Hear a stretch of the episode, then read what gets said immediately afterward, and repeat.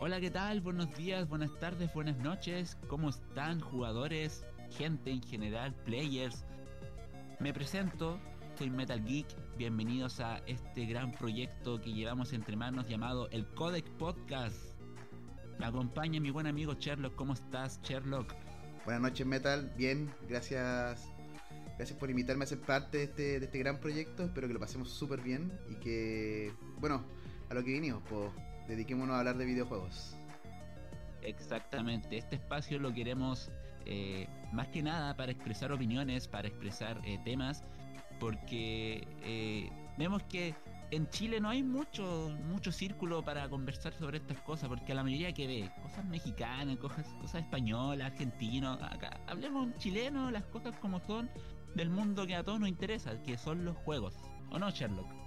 Sí, además, no sé si te has dado cuenta, pero en general, aún en Chile existe una estigmatización sobre los adultos que juegan videojuegos. Bueno, nosotros quizás no somos tan viejos, pero ya estamos llegando a nuestros 30. Y, siento que falta un espacio para nosotros también. Un espacio para, para esa persona que. Para esas personas que trabajan, que llegan a jugar en la noche, que a veces no pueden jugar.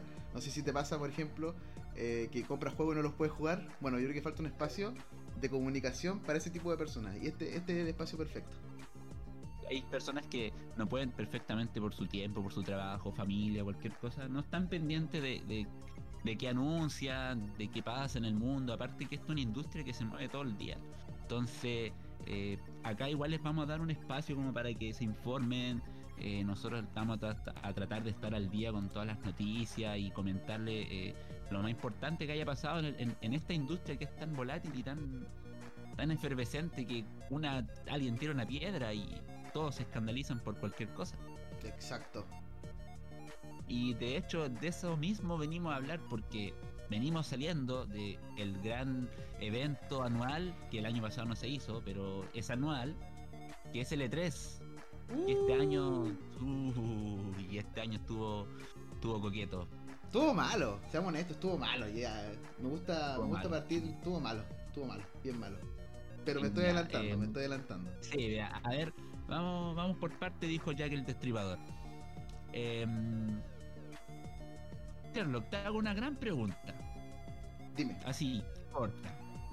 ¿Qué te pareció el E3 independiente de, de conferencias en general, como un evento global? ¿Cómo lo encontraste? No, como evento fome. Pero últimamente, en general, eh, me he dado cuenta que todo lo. Bueno, los Nintendo Direct, lo, lo, que tiene PlayStation y todo lo que tiene que ver como eh, eh, anunciar videojuegos se ha vuelto como más minimalista. No sé si te has dado cuenta. Como que se acabaron esos grandes eventos, con fiestas, con personas. Y no solamente a propósito de la pandemia, durante los últimos años en general. Como que yo creo que se ha perdido un poco el, el hacer una gran fiesta. Ahora es más como mostrar la sorpresa. Pero creo que el mundo del streaming se ha tomado más ese, ese puesto de comunicar los estrenos. No sé qué opinas tú sí puede ser realmente. Aparte que, eh, según mi opinión, hay muchas compañías que se dieron cuenta que anunciar cosas muy antes de tiempo le está resultando negativo. Entonces, por ejemplo, Nintendo, Nintendo fue claro en su conferencia, dijo, vamos a mostrar juegos que salen de aquí a fin de año. De hecho, Metroid, que bravo por mí bravo por todos los que nos gusta Metroid, fue para mí fue un gran anuncio, pero fue como sorpresa un juego nuevo y sale en octubre. O sea, sale este año. Imagínate ese juego lo hubiesen anunciado hace tres años. Como, le pasó a Metroid, Prime. el Metroid Prime 4. que lleva cuatro años anunciado con un logo y todavía no sabemos nada. Oye, pero ¿te gusta? De hecho, a, Sony le ha pasado lo mismo. Sí, Pero a, mí, a, mí, en realidad me gusta eso. Me gusta el, el que lancen una sorpresa a poco tiempo de. Me, me, me explico me gusta que ya se ha perdido, a propósito de hacer estos anuncios con tantos años de anticipación, se ha perdido un poco el, sorprenderse, el, estar a la vuelta de la esquina con, un anuncio. Sin contar que los spoilers están a la vuelta de la esquina, de hecho, si si lo pensamos bien, este E3 es polió entero como dos días antes, completo, o sea, terrible. relativamente completo. Además que ahora hoy en día ni siquiera se puede escapar de, de los spoilers. Yo intenté no ver spoiler y aún así me comí varios, me comí varios spoilers del E3. Que tampoco, he, de decir que tampoco fueron la, gran cosa. Aparte que tampoco fueron grandes anuncios. Mm, sí. Bueno, en general yo iba con pocas expectativas, no te, voy a mentir. Yo generalmente igual lo encontré, lo encontré un evento malo. En realidad, eh, eh, creo que la pandemia está afectando a la industria de los videojuegos en el sentido de que eh, yo creo que muchas empresas, muchas compañías están atrasadas con sus desarrollos.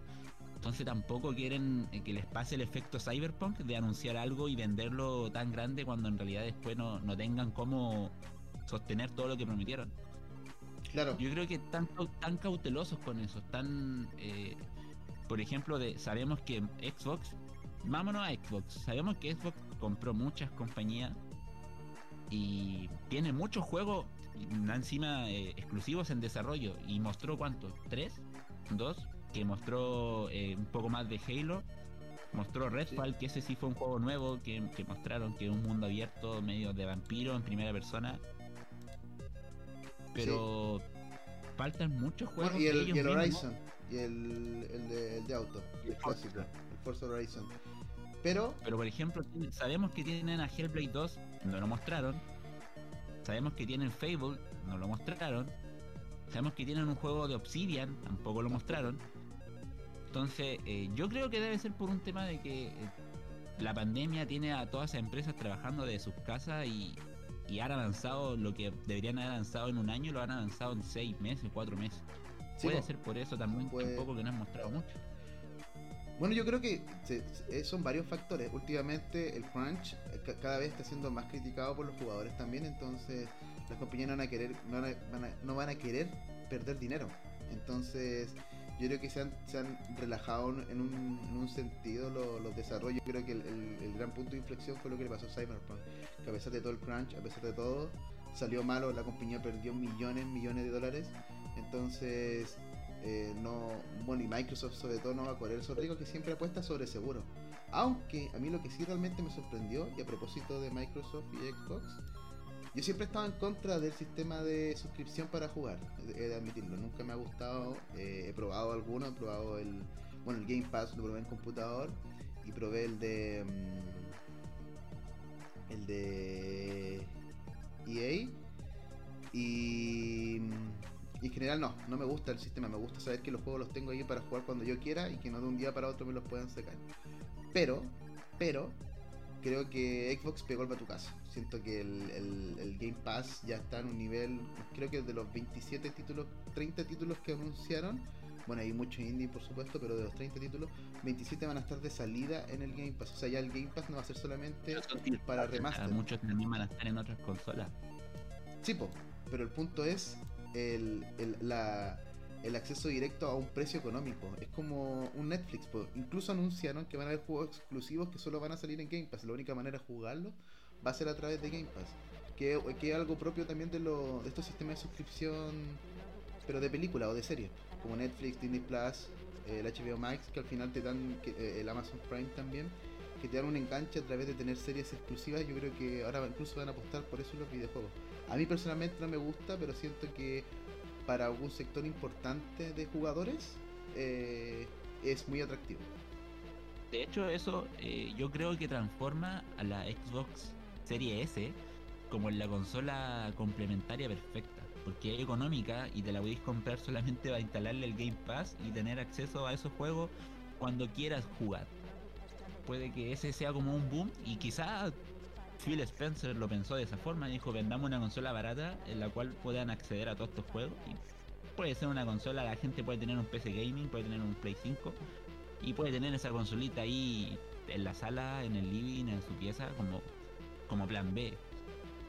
Ahora, puede que suene muy, muy fanboy de Sony lo que voy a decir, pero siento que aún así anunciando grandes exclusivos los exclusivos de Xbox no generan impacto, no generan un boom, no generan como esa reacción mediática que puede generar eh, un anuncio así como el puro logo de, de God of War Ragnarok, ya está bien, viene con un precedente.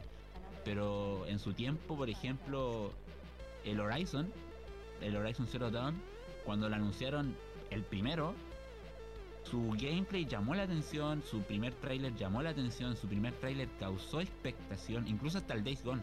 El primer tráiler del Days Gone causó expectación. Y el hecho de que sea exclusivo de Sony te da a entender que por lo menos va a tener un mínimo de calidad. Pero no siento que pase eso con los exclusivos de Xbox.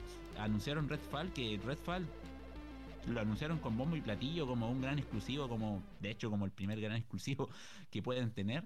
Y, y no veo reacción mediática en la gente, no veo así como como retweet, no veo como comentario fogoso de que oh ese juego pinta para genial. Quizás sí. suene muy fanboy de Sony, pero no, no sé, no veo que no veo esa reacción en la gente con, con los exclusivos de sí pasa con Starfield, pero porque Starfield sabemos que viene de Bethesda. Y sabemos que va a ser un Skyrim en el espacio. Pero técnicamente es como que no es de ellos, es como que compraron la compañía cuando la compañía ya tenía el Starfield avanzado, así como que le metieron lucas nomás. Bueno, incluso no sé si fue el director de Starfield o, de Bethesda, pero bueno, uno de los mandamases pidió disculpas a los jugadores, sobre todo de PlayStation, que no van a poder jugar, porque era un juego que estaba anunciado multiplataforma. Y le pidió disculpas a los jugadores porque su juego ahora va a ser exclusivo, que eh, es, es obvio y está bien si es parte como de esta eh, guerra de consolas, si te vaya a comprar una empresa o una desarrolladora, eh, es para tener juegos exclusivos, no solamente por el dinero que te puede hacer jugarlo, aunque hemos visto que en los últimos años Sony está aplicando una estrategia de mandar sus juegos un par de años después a, PC. Pero antes, y, no, quiero salirme de lo que dijiste, eh, me pasó algo, no sé si te pasó a ti, que vi en todos lados después de finalizado el E3, Xbox eh, venció el E3, Xbox como el gran ganador. Y yo tampoco, o sea, Microsoft, perdón. Y yo tampoco lo sentí tan así. Quizás porque no me mueve mucho, pero siento que, de Halo Infinite... o, sea, el nivel también fue bajo. No puedes ganar con tan poco porque los demás hicieron algo peor. yo creo que más fue por eso. De hecho, yo creo que el único que le podía ir contender algo fue Nintendo porque igual tuvo sorpresa. O sea, para mí, insisto, para mí Metroid 5 fue un juego que para el fan lleva esperando casi 20 años. no sé si la gente sabrá la historia de que ese juego se estaba anunciado para Nintendo DS. Se rumoreó para Nintendo DS. O sea, la tracalada de años para atrás se canceló, se volvió a resucitar, se canceló. Entonces que lo anunciaran ahora fue, sí, fue sorpresivo. Aparte que ni siquiera estaba despoliado, o sea, fue doble sorpresa. Ya mira, te, tengo, eh, un juego. A propósito de que te veo muy emocionado con Metroid Prime, te tengo una dinámica. Tres. Los tres anuncios que más te llamaron la atención. Después piensa en las tres mayores decepciones del E3 y luego en tres cosas que te hubiesen gustado que hubieran presentado algunas de las, obviamente, de los asistentes de la desarrolladora de empresa asistente al E3. Tres de cada una. O sea, vamos una y una. Una ya, mira, en lo personal, yo creo que ya lo dije todo. En lo personal, el anuncio para mí más importante, el que me llenó el cogoroque y todavía hasta el día de hoy me tiene viendo el tráiler y me cae una lagrimita y me, me, sale un squid por ese video, el Metroid, el Metroid 5. Metroid Dread para mí todavía, todavía estoy con el secándome el squid del Metroid. ya, bien, bien. Me imaginé. ya, el, mío, el mío. Eh, bueno, en realidad yo soy un fanático, fan, fan, fan de, de Ubisoft en general. Yo sé que es muy criticado, que tiene muchos juegos eh, similares, que todo su mundo abierto se parecen, pero no va a quitar que yo siga siendo fan. Y me llamó mucho, bueno, de lo que, de lo que creo que más me llamó la atención y que no esperaba fue el juego de Avatar, que se veía visualmente precioso eh, personalmente la película, bueno, eh, ya han pasado cuántos, 10 años, si es que no más de 10 años, eh, probablemente más, entonces creo que pierde ese boom, pero quizá una forma también de potenciar las secuelas que deberían estar por salir supuestamente, pero me pareció interesante y siempre bueno, cuando, cuando era chico, me hubiera gustado el juego de Avatar. ¿Mm? Ahora apostemos, ¿quién sale primero, el juego o la segunda parte de la película? Uy, está difícil, pero yo le tengo más fe al juego, porque la película ya esperaba suficiente. No, pero la película supuestamente ya terminó las grabaciones, ahora falta el preproducción, pero esa película es 90% efecto visual, o sea, el postproducción va a ser eterno. Va a ser eterno, sí. No, yo le tengo, le tengo más fe al juego. Como, y bueno, y, me recuerda mucho a lo que se hacía antes, po. No sé si te acordás cuando uno era más chico y que siempre salía un juego acompañando la película un poco antes. Como para promocionarlo. juego, pero en su tiempo salvadas. En su tiempo, bueno, es que en, los tiempos de Super Nintendo y, de Play 1 era cuando los desarrollos eran mucho más, más cortos. Después ya me acuerdo de, la, de las grandes decepciones, de sobre todo en la generación de, del Xbox y el Play 3, como las películas que intentaron sacar de Marvel, lo de las películas de Marvel, Capitán América, que era una y ahí como que empezó a morir el tema de sacar películas con juegos porque con un año de desarrollo no sacáis ni un juego medianamente decente. Ya te toca, tu segundo. Ahora, eh, consulta, aprovechando que tú que te emocionó ese, ese, anuncio, ¿el juego va a tratar de la película o va a ser como un, una historia del mundo de Avatar? Yo creo que es del mundo de Avatar por lo que vi en el tráiler. Pero... Pero sí tiene que ver con las películas porque estaban los mismos soldados que aparecían como en la, película. Pues entonces yo creo que, que, debe estar por ahí situado entre ambas cosas. ojalá sea algo inspirado y que no sea una continuación, sino que sea como inspirado en, en, todo lo que representa el mundo de Avatar. Me refiero no en el mundo de los, de los bichos azules, sino que en el mundo de, la, de todo, pues desde de los personajes en general como de los lo humanos tanto interactuando con los, con Y ojalá, desde mi punto de vista, sea algo, algún estilo de RPG. No solamente como acción abierto, que igual como es que va a ser un Assassin's Creed con monos azules. Eso no quiero que sea, un que sea algo más, más ligado al RPG. Ojalá. Porque tienen un mundo entero, un mundo entero literal como para, eh, para trabajar de, sobre de, de, ese juego de Avatar van a salir las bases para el mundo abierto que van a ser de Star Wars. Bueno, incluso creo que fue este anuncio de Avatar lo que motivó, si no, si no recuerdo mal, una noticia que leí, que motivó eh, para que Disney... que el, el tío de Disney, una persona de Disney, fue a Ubisoft y vio así como, ¿qué están haciendo ahí? Y había unos tipos trabajando en el juego de Avatar. Y dijo, uy, quiero lo mismo, pero de Star Wars. Y ahí fue como que cerraron el trato. Espectacular, porque se acabó la exclusividad con EA. O sea, EA va a seguir haciendo juegos, pero ya no es exclusivo. O sea, no, no son la única desarrolladora. Lo único que tiene ahora va a ser el Fallen Order 2. Sí, espectacular. Que es de Respawn, pero Respawn es de EA. Eh, para no alargar más el, el cosío, eh, mis otros dos anuncios que para mí fueron buenos, eh, te los voy a tirar a los dos seguidos. Uno fue el que se expolió pero fue mejor de lo que esperaba, que fue Guardianes de la Galaxia. Mm, espérate, digo al tiro eh, que estamos de acuerdo. Ese, así que para adelantar pega y también. Después comento por qué, dale no. Sí, o sea, eh, estaba espoleado, eh, estaba muy, muy. Se sabía de antes que se iba a anunciar. Pero lo que vi me gustó. No me gustó el diseño de algunos personajes. El drag se ve horrible, se parece a, a, a Toreto, pero pintado azul. Pero, bueno pero en sí se ve buen juego. Me gustó que se centraran y, recalcaran que es una historia para un jugador. Porque los Vengadores, yo creo que el juego de Avengers pecó de ser un juego de servicio para muchos jugadores. Y ahí fue su error. Porque la historia en sí no es mala. Y es divertida. Si, pero si se centraran solo en la historia, sería bacán. Así que si, si ese juego de Guardián de la Galaxia aspira a eso, aspira a ser una historia de un jugador que quizá dé para pie para otros juegos o otros juegos del universo Marvel que estén conectados, eh, sería genial, sería bacán. Así que me gustó, dedito para arriba para, para los Vengadores, o sea, para los Vengadores, los Guardianes de la Galaxia. Que no sé si tendrán, estarán conectados en el juego de Avengers, no, no creo que no han dicho nada.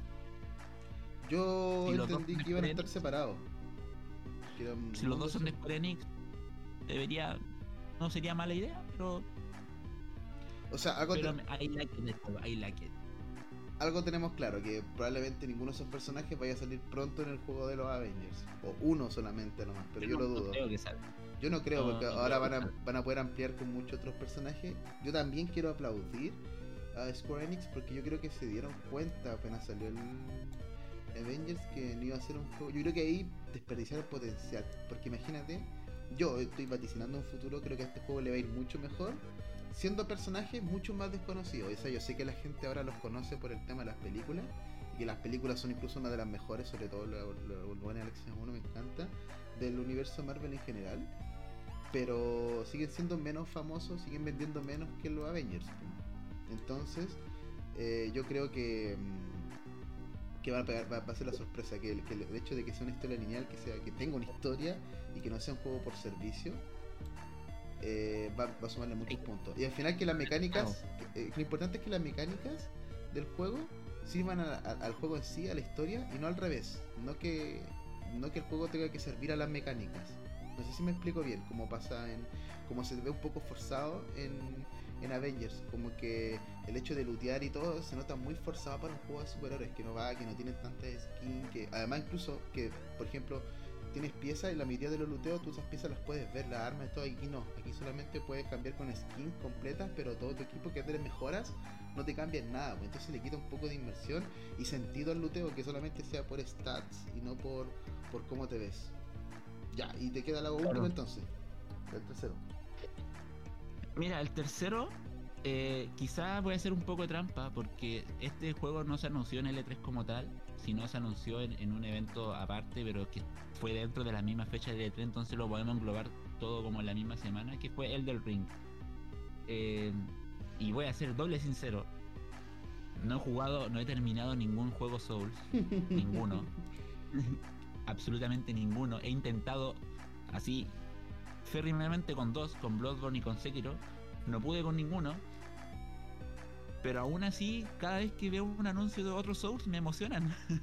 aún así no sé por qué, si no los juego me emocionan igual. Y los veo y, me, gustan cómo se ven. Así que Elder Ring, que sea encima mundo abierto. Van a, van a explorar una zona, van a salir de su zona de confort. Me parece súper interesante.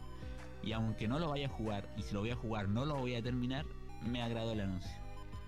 Que además el mundo estaba eh, como la historia, bueno, no la historia, es como el la, la mitología del, del, del, juego lo, es de Martin, el de Martin, el de Juego de Tronos, que igual es una, un aditivo grande para muchos fanáticos, que además debería decir que muchos de los fanáticos de, de los Souls también son fanáticos de la saga de bueno, no, estoy adivinando nada porque al final es como la mitad de la población del mundo.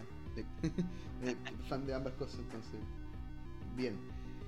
Ya yo para no copiarte, y en realidad porque tampoco me, o sea, me llamó mucho la atención, pero si hubo algo que a mí me, me pegó fuerte, aunque ya quizás es un poco exagerado, pero me gustó y por eso lo dije en tercer lugar, es que mostraran algún avance, por fin yo pensé que ya no iba a salir, que era Zelda Breath of the Wild 2.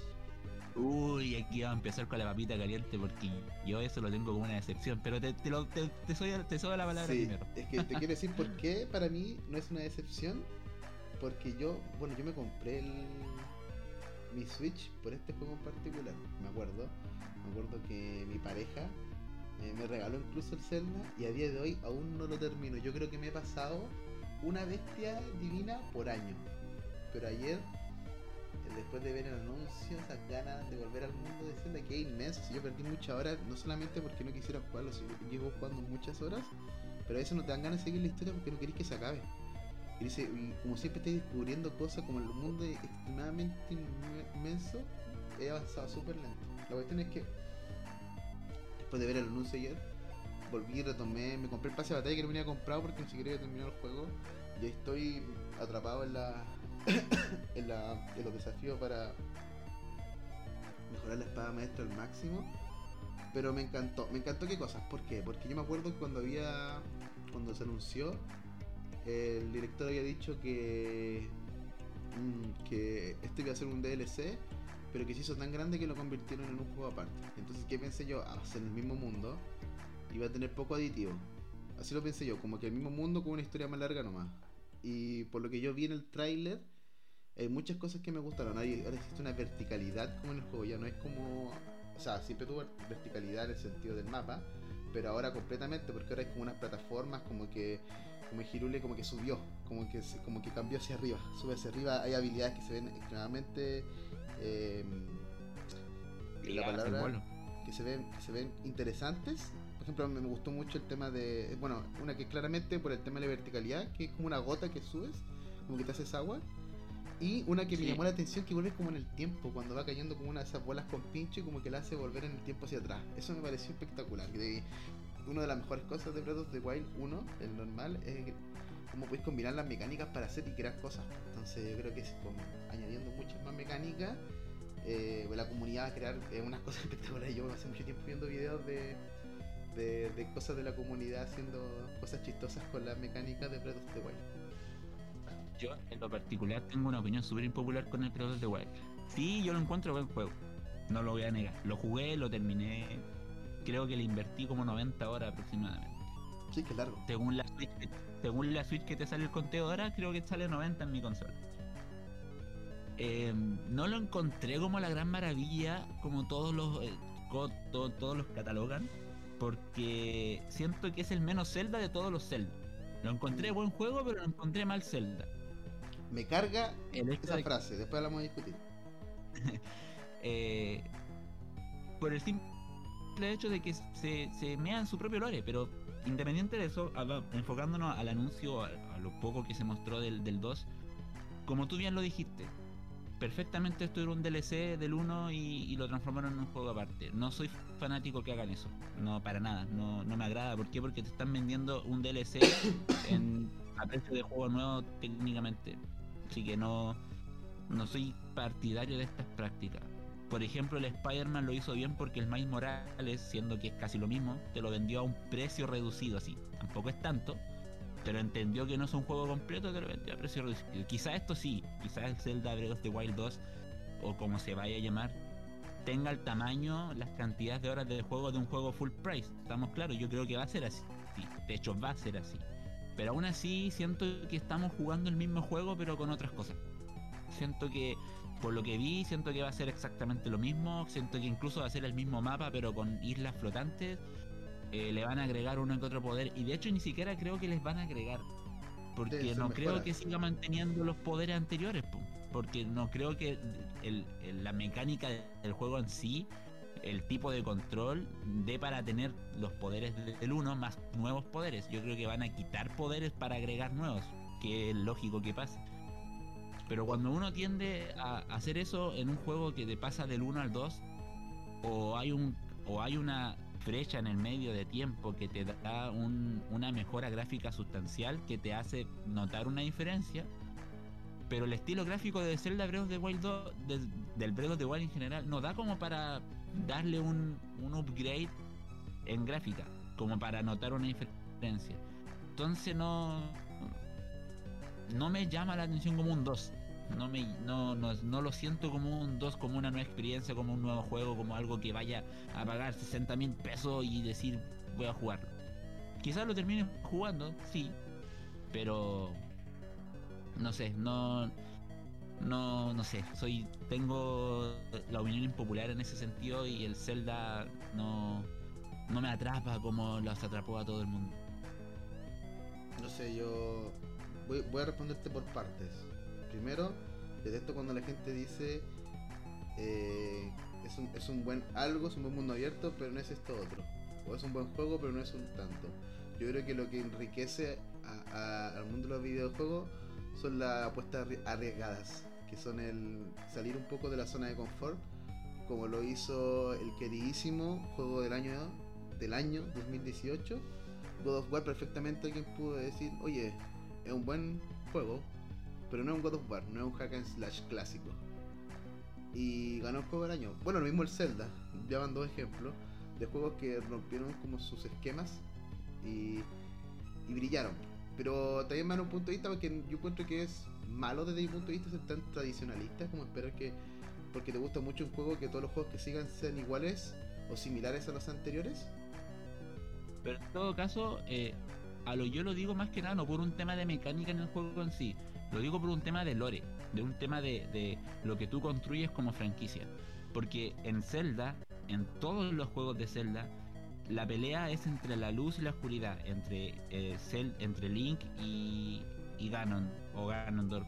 Espera, detente ahí, Rufián. Yo recuerdo que yo no he terminado el juego, así que espero que no me estés spoilando el final del juego. No, no te, no te voy a spoilear nada, pero es algo que se sabe tú en, el Breath of the Wild puedes perfectamente apenas empezar el juego, ir con una rama a enfrentar al castillo y derrotar al jefe final. Sí. Cuando en toda la saga de juegos de Zelda se te ha dicho que la única forma de derrotar el mal es con la espada maestra. Y en ese juego puedes hacerlo sin la espada maestra. Ya, pero. A este tipo de cosas yo Mm. creo que, que, que se que se arruina en sí mismo, como que se dispara a los pies, como se dice. pero Por son- eso lo encuentro mal Zelda, porque no, no respeta las propias cosas que ellos mismos han se han impuesto. Claro, pero. Pero es que eh, si vamos bajo esa lógica, que está correcta, te la respeto harto. Pero sería lo mismo que el God of War, po. o sea, el mismo tipo que andaba eh, masacrando gente en todos los juegos, follándose a quien se pudiera follar en el camino. Eh, después en el, en, el, en el último juego que salió, tiene penita. Tiene penita y está triste. Te dan un, pero que te dan una razón argumental. Hay Pero esa razón, un no, pero esa razón argumental igual está sacada de.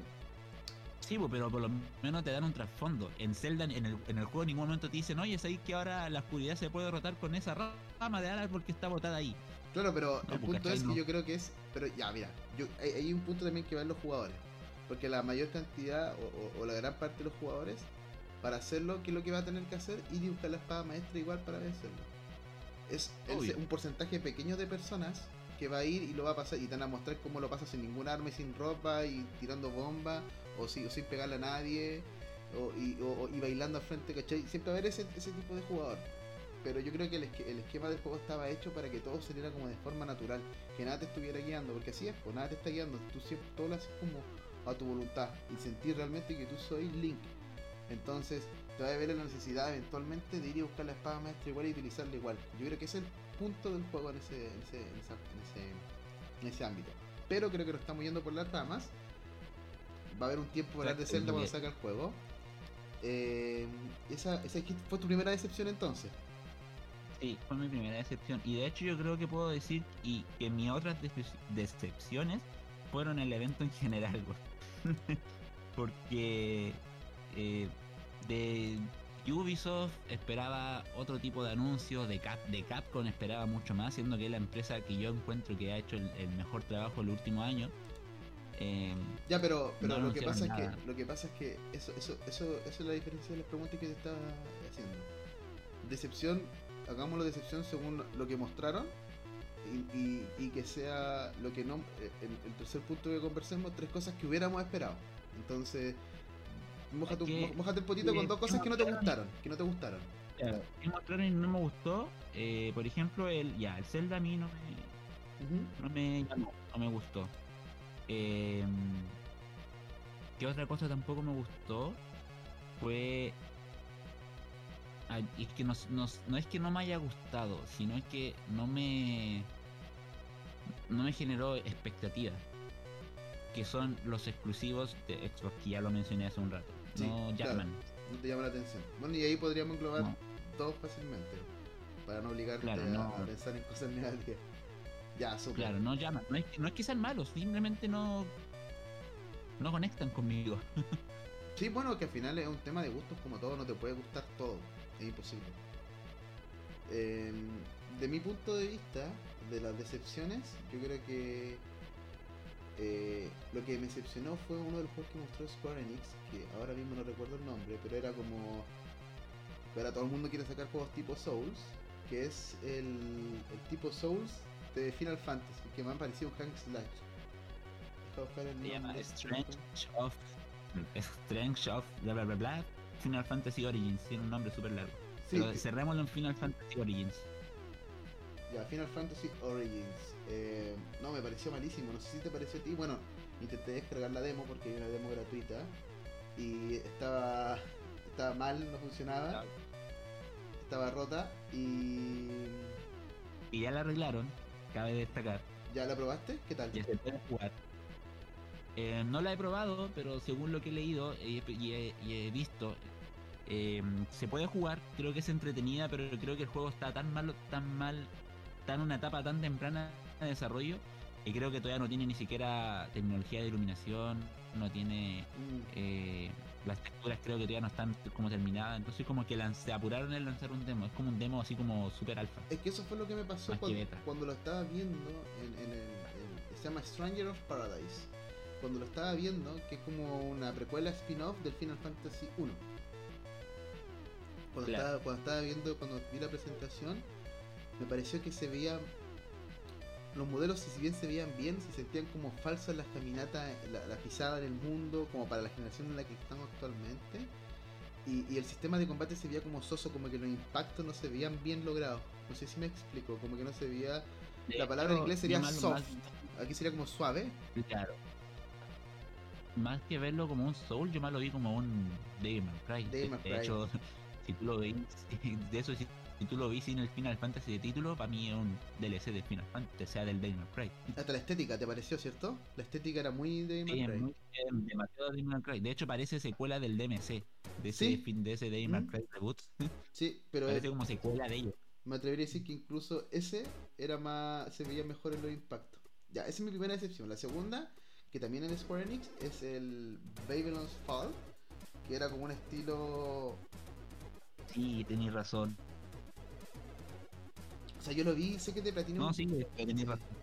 que, eh, que se veía así como, bueno, no sé, sé que era de Platinum Games parece que era, Eh, pero se veía como, como falso, como mal terminado y aparte es, es tan mala costumbre de hacer juegos por servicio.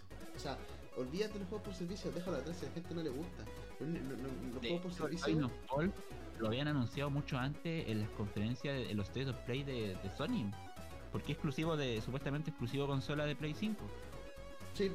Y, y- pero en, en las conferencias anteriores de Sony se veía bien, pues yo le tenía expectativas a ese juego, le tenía ganas porque se veía bien. Pero ahora como que le echaron mucha carne para atrás. Demasiado. Y, y para finalizar mi decepción, bueno, yo creo que ya nos decepcionó a todos, pero ahora como que terminaron de ellos anunciar su propia decepción, fue que el Godfall va a salir para PlayStation 4. Play 4. Sí, o sea, tan mal le fue en Play 5, piensa que Play 5 salió con un catálogo súper limitado, o sea que muchas de las ventas que tuvo probablemente fue, muchas de las ventas fue probablemente porque gente que tenía que otros juegos comprar. Debe haber tan poca gente jugando actualmente que tienen que bajarlo a Play 4 porque era uno de los grandes exclusivos. Yo me acuerdo antes que saliera Play 5 siempre mostraban videos de Godfall como esto es lo que se viene, esta es la tecnología Play 5, ¿viste? entonces eh, se dispararon en las piernas. Fantasma, mira, fantasma. Ese juego va para Plus. Hagamos la apuesta. Ese juego va, antes de fin de año va a estar en el gratis Plus, sí o sí. antes de fin de año, porque yo escuché que para este plus, apostemos, para los auditores, yo creo que va, eh, escuché que iba a estar la, a, a Plague Tale, el, el Innocence, que ahora anunció la secuela y anunció el Sony parche. con la Play 5, claro, ahora Sony con la Play 5 eh, optó una mecánica súper buena que es el juego de Play de PC Plus de Play 5 sí o sí han sido eh, nuevos, han sido lanzamientos. Han sido hasta ahora todos lanzamientos. Bueno, porque claro, la consola es prácticamente nueva, pero también han sido juegos que, que. Y es la versión de Play 5, o sea, incluso aunque tenga una versión Play 4, solamente anda la Play 5. Que igual me encuentro que está bien. Sido súper bueno. Pero el ya y para cerrar el tema de la decepción que sí, comparto lo de Babylon. eh, el otro que me decepcionó, pero poquito porque no lo voy a jugar, pero sí me decepcionó, es Far Cry 6. Em, se ve penca, se ve como, se ve plástico, se ve plasticina en gráfica PS, PS3 así. Sí, la gráfica fue bastante fea, pero he de admitir que es algo que yo quería desde que jugué Far Cry 3, es poder jugar desde la perspectiva de los villanos. Y los DLC esta vez creo que le van a chuntar al clavo. Creo que desde los DLC de- también el Far Cry 3, que de partida me ha sido el mejor juego de la saga, tiene el mejor DLC que es Blood Dragon. Eh, creo que ahora, no sé si va a estar al nivel de Blood Dragon, pero el hecho de poder jugar de la perspectiva de los tres villanos de las últimas tres entregas, o sea, Bass, el, el Pagan Min y el Joseph C, creo que, que le da un, una, un aticiente, aliciente espectacular. Me, me gusta eso, pero tienes razón, comparto contigo que la gráfica era, se veía bastante mediocre comparado a lo último que ha sacado eh, Ubisoft, por ejemplo, el último eh, Assassin's Creed es, es hermoso, espectacular, y el mismo Watch Dogs con los arreglos que hicieron en el último parche se ve extremadamente bien, entonces me sorprende, me sorprende la baja de calidad. Sí, sí. eh, para los, los fans yo creo que lo están esperando. Eh, yo no, yo el único Cry que jugué fue el Primal, muy pero pero sí se, se, ve, se ve feo, se ve muy feo. se ve muy de. Me recuerda a los primeros juegos de, de PS3. Así como me acuerdo que yo jugaba uno que se llamaba Mercenarios, que eran unos venezolanos que robaban petróleo. Eran, me recuerda mucho ese tipo de juegos. Claro. Oye, Metal, mira, nos quedan a PP 5 minutos. Podríamos cerrar un poco con, con lo que en vez de 3, para hacer un poco más corto, podría ser dos cosas que esperábamos que, que mostraran. Y luego hacemos el cierre, ¿te parece? Sí, sí, me parece. Creo que fue una linda conversación, aunque se, esta, este tipo de temas siempre se alargan. Uno siempre se va las ramas. Yo creo que a- a- hemos acortado un montón, ni siquiera vimos por presentación, o sea, hicimos un- un- una vista demasiado general, pero es que es un tema que da para harto, o sea, al final es como el, día más para importante para los gamers, la semana más importante después de los Games Awards. Em, si bien es sabido por todos, Sony ya no, ya no va a lo E3. Ujú. em, quiero dar pequeñamente yo el, el punto que yo creo que es la razón del por qué. Eh, debe ser que ellos se dieron cuenta que es mejor alejarse de un evento y lanzar su propio State of Play o su propio eventito chico. ¿Por qué? Porque eh, todos los focos están mirando hacia ti.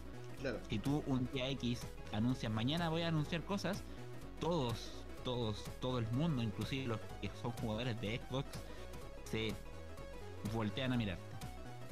Lo que pasa con los Nintendo Direct, cuando Nintendo dice mañana hay un Direct, todos se volcan ahí. bueno, es que Nintendo Toda la siempre se la saca, eh. Nintendo siempre se Claro. saca. Entonces yo creo que Sony eh, prefiere eh, brillar por sí solo que anunciar cosas fuertes en un evento donde anuncian tantas cosas fuertes que quizá un anuncio pequeño puede pasar desapercibido.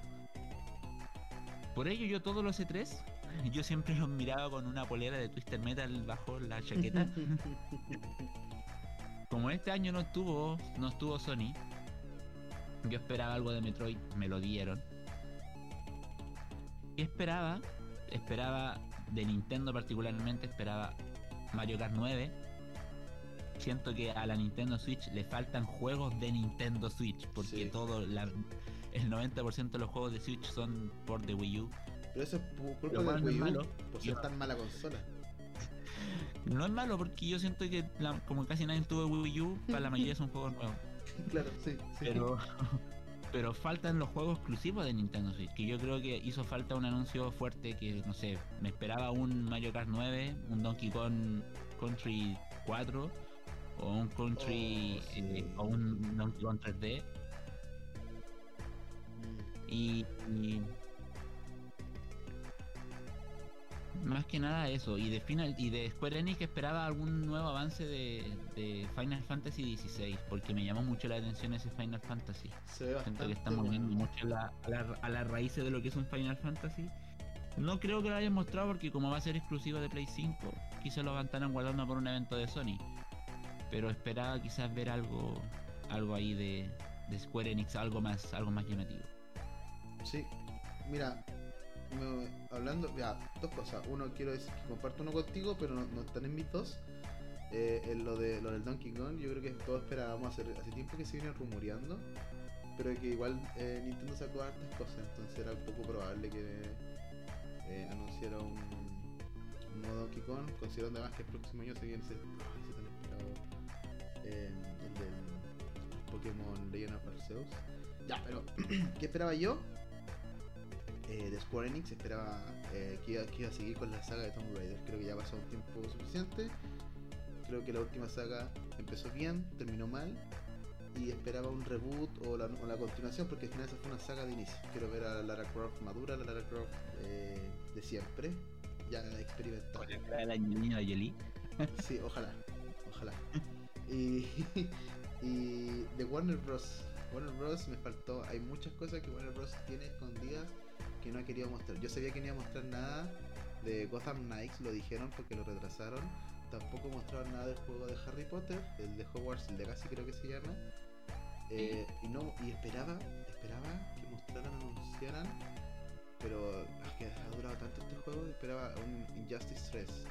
Incluso se venía rumoreando que iban a sacar un juego de pelea de Marvel, que no es de Warner, iba a ser Sí. de. O sea, sé que no es de Warner Bros., pero le iba a sacar el. Como que lo había licenciado NetherRealm. Entonces, eh, esperé y dije, uy, sería espectacular. Y si hacen una asociación, imagínate un juego Marvel, un Injustice Marvel, cómo vendería ese juego. yo creo que va a pasar, pero yo creo que el, el, Mortal Kombat 11 todavía está muy vivo. Es que ese es el problema, lo han, lo han, hecho vivir mucho, creo yo. Ya, ya, ya, ya pasó, pasó varios años.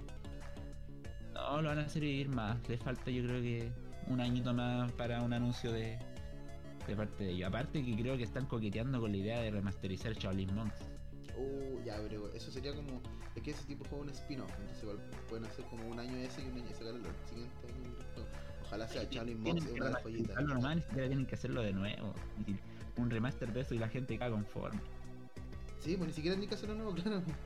Es que Shaolin Monks, un, un, remaster, agrégale online. Nada más que online y lo vendí igual. Y, y la gente lo compró igual. Pero un remake de un Shaolin Monks sería. Oh, Sería muy bueno. Como un, como un bonus track, yo voy a mencionar dos juegos ¿Mm? que.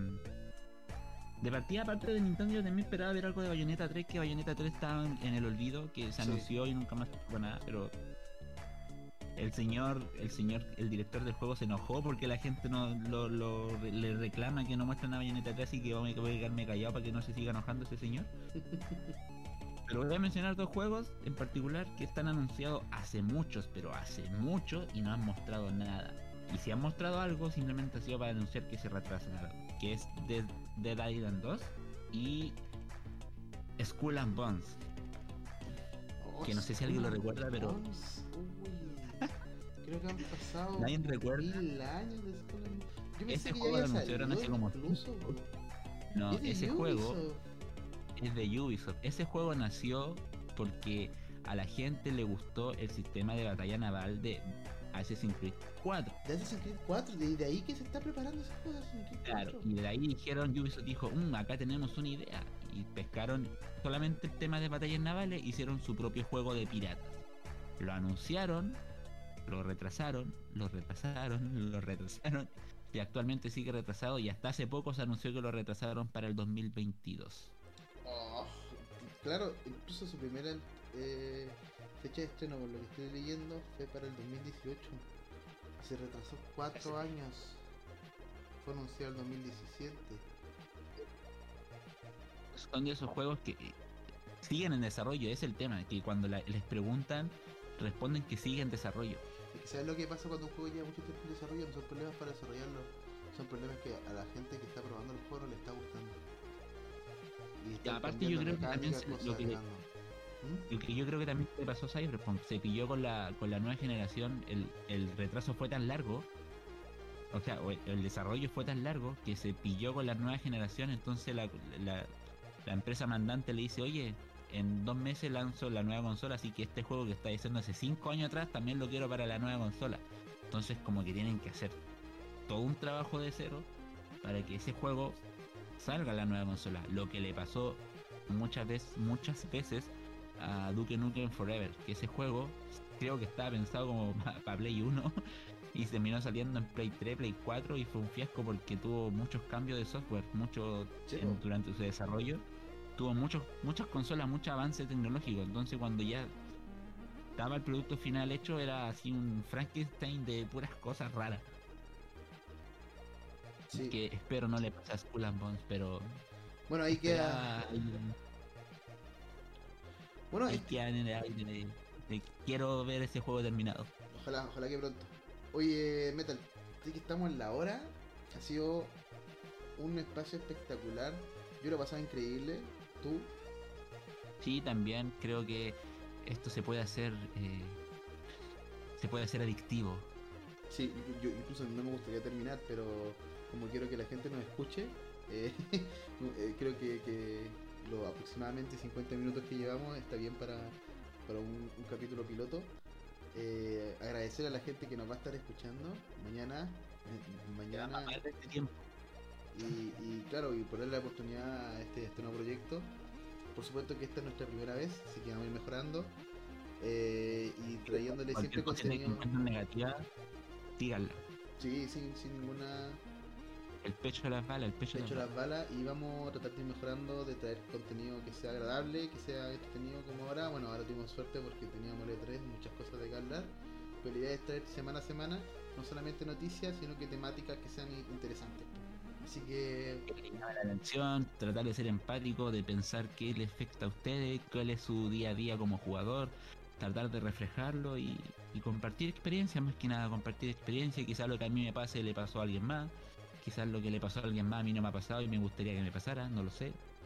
Y de eso se trata, de conversar, de tener un, un espacio para compartir ideas, para compartir opiniones. De eso ya tuvimos nuestro intercambio de palabras con Zelda Breath de Wild, así que. Solo espero que la gente de, de, Xbox no nos odie porque queda un poco claro que los dos somos más de PlayStation, pero como les dije, yo no me cierro ninguna posibilidad. Cuando esté en los medios económicos, probablemente me vaya por un Xbox también y con un Game Pass que va a tener mil millones de juegos por eh, sí, hay que ser objetivo. Xbox eh, lo está haciendo bien en servicio, pero lo está haciendo pésima en calidad de juego. Hay que ser objetivo. Así como Sony lo está haciendo muy bien en calidad de juego, pero lo está haciendo pésimo en servicio. Exacto, aunque he de admitir que los últimos los han estado bien. Bueno, quedamos hasta acá. Que tengan todo un excelente día, tarde, mañana, noche. Eh, gracias Metal por, por este espacio que nos, que nos ha brindado.